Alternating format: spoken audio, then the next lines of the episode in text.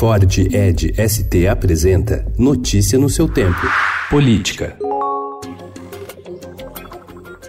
Em novo desdobramento da crise aberta pelas críticas do presidente Jair Bolsonaro a governadores do Nordeste, Flávio Dino do Maranhão disse ontem que Bolsonaro usa critérios pessoais e ideológicos ao mirar a região e que, por isso, ele estaria violando o princípio da impessoalidade previsto na Constituição. Para o ministro da Casa Civil, Anix Lorenzoni, porém, os governadores, a maioria de partidos da oposição, batem com vontade no governo federal e as declarações de Bolsonaro representam apenas uma reação a isso.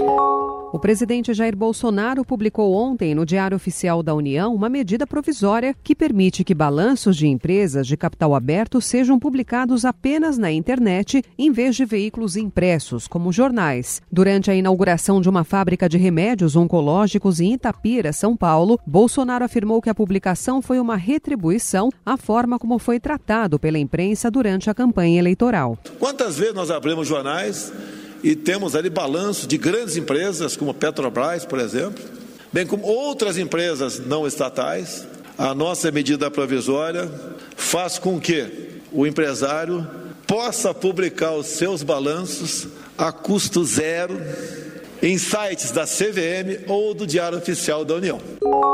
O discurso adotado pelo governo Jair Bolsonaro de minimizar dados sobre aumento de desmatamento, de flexibilizar regras sobre áreas de preservação e os frequentes embates com outros países relacionados ao tema ambiental causa apreensão e tem sido classificado como prejudicial pelo agronegócio. O incômodo se tornou explícito após publicações estrangeiras, como a revista The Economist, criticarem a atual política ambiental do Brasil.